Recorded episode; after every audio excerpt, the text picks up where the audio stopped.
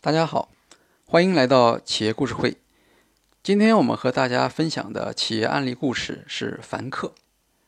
呃，凡客作为一个电商品牌，在这两年呢，呃，不是那么活跃了。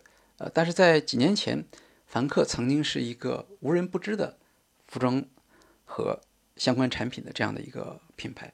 那它的主要特点就是在公交广告牌上，在电商上投放了大量的广告。并且那些广告可以说是非常成功的，给人留下很深刻的印象。那么凡客这个品牌呢，是2007年由陈年创建的。陈年过去是呃卓越网的一个主要的这个管理团队的成员。那么凡客的特点是模仿之前的一家叫做 PPG 的公司，它所开创的是在线衬衫的销售模式。一开始。这个产品只有两款经典的白衬衫，通过在线广告引流来获取用户。那么成功的网络营销呢，让凡客迅速成为了城市白领熟知的服装品牌。它的产品线进一步拓展到了 T 恤、帆布鞋、女装等品类。二零一零年的时候，凡客创造了一种叫做凡客体的广告文案。这种文案呢，在那个年代里面充斥着地铁和公交广告牌。比如说，我只代表我自己，我是凡客。像韩寒和王珞丹，他们作为代言人，以一种非主流的姿态，触动了那个年代在大城市奋斗的年轻人的内心。凡客成为一种独特的文化现象，或者说，凡客卖的不再是 T 恤，而是一种平民时尚的生活态度。二零零八年，凡客的收入达到了一亿多。二零零九年。上升到四亿多，二零一零年达到十八亿元。在二零一零年，凡客卖出了三千多万件服装，总销售额突破二十亿元，同比增长百分之三百。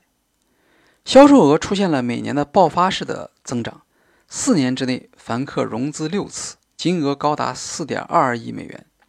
凡客的品牌优势非常明显，年轻的大学生和白领。追求时尚，对产品质量要求不那么苛刻，而且呢，他们的复购率比较高。那么，当这些数字出来的时候呢，应该说，整个市场是非常乐观的，在凡客内部甚至可以说是沸腾的。那这些数字呢，对陈年的管理决策就产生了影响，他开始追求更大的规模和更高的增长率。在二零一一年，凡客制定了六十亿元的营业额的目标。那么，仅仅过了两个月，到了三月份的时候，这个数字就提升到了一百亿。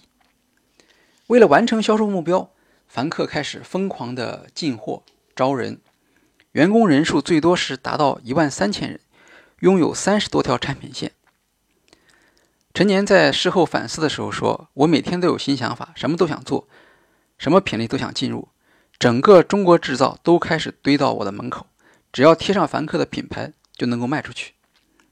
在韩寒和王珞丹之后，凡客启用拥有更多粉丝的李宇春、黄晓明作为代言人。凡客的高级副总裁王春焕说：“那时候我们想讨好所有人，让所有人来买凡客。”二零一一年，凡客花在广告投入上的费用已经达到了五亿元。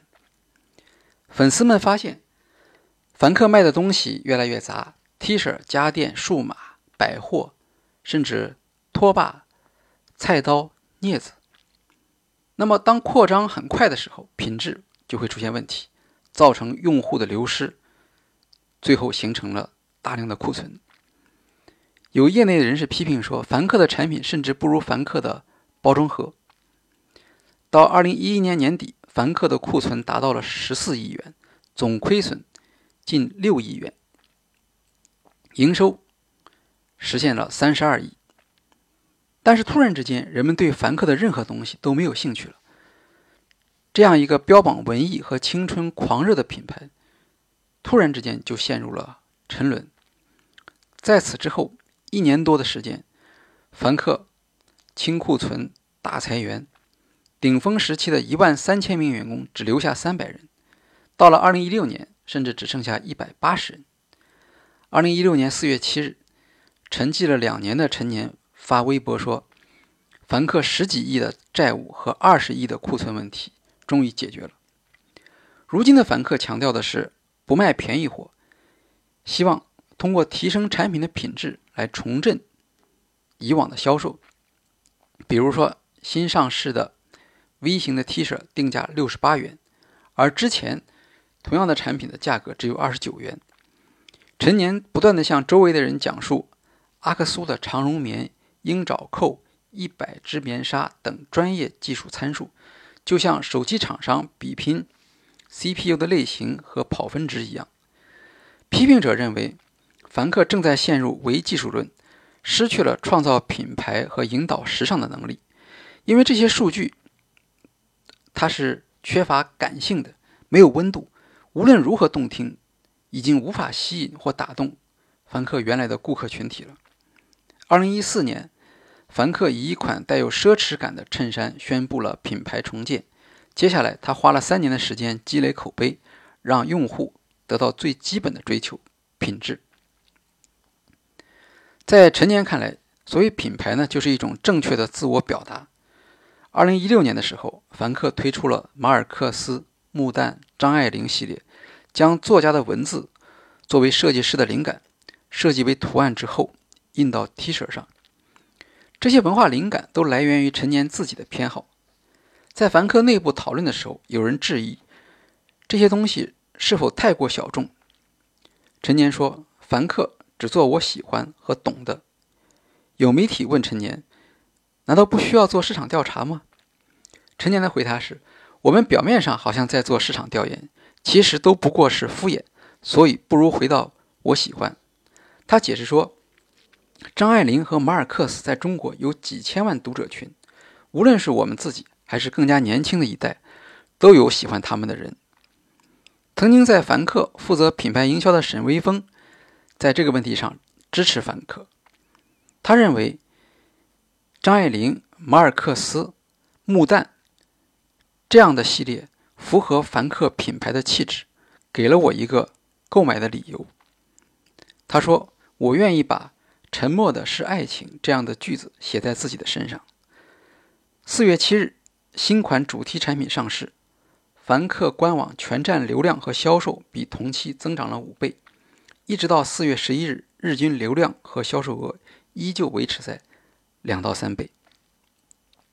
凡客与歌手朴树启动了一系列的合作，回归曾经的韩寒、王珞丹思路。陈年说：“凡客的小众是我们一开始就意识到的，但是在经过了二零一六年春夏的销售以后，这三个主题的销售，也就是穆旦、张爱玲和马尔克斯。”是普通的其他图案销售的三到五倍。对于未来，凡客表示打算做好衬衫和 T 恤为代表的基本款产品，并延续以往的文艺风。陈年总结说，凡客的独特性是以品质为基础，有一定的品牌调性，合理的性价比，适度丰富的产品线。那么，凡客的品牌调性是什么呢？就是不讨好，不商量。我喜欢就好。当我们过去想讨好所有人的时候，稍有风吹草动，我们就特别紧张。实际上，我们不可能讨好所有人，做自己就好。总结一下，凡客的战略选择没有致力于建立起独特的资源或者能力，或者说没有坚守在他原来独特的资源和能力上。我们从他的代言人，从韩寒、王珞丹转向李宇春。和黄晓明可以看出来，当时凡客确实是想讨好所有的人，因此呢，凡客在这个过程中间失去了自己的特色，没有能够建立起竞争的壁垒。所谓竞争壁垒，比如说像阿里的品种，像京东的速度，是吧？甚至也没有像唯品会那样专业的品牌效果和灵活的定价。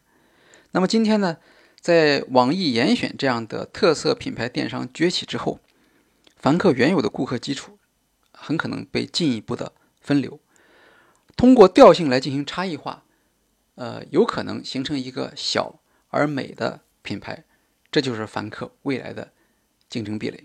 但是呢，呃，总体来讲，市场对于凡客来说还是非常严峻的。好，今天的企业故事会就介绍到这里，谢谢大家。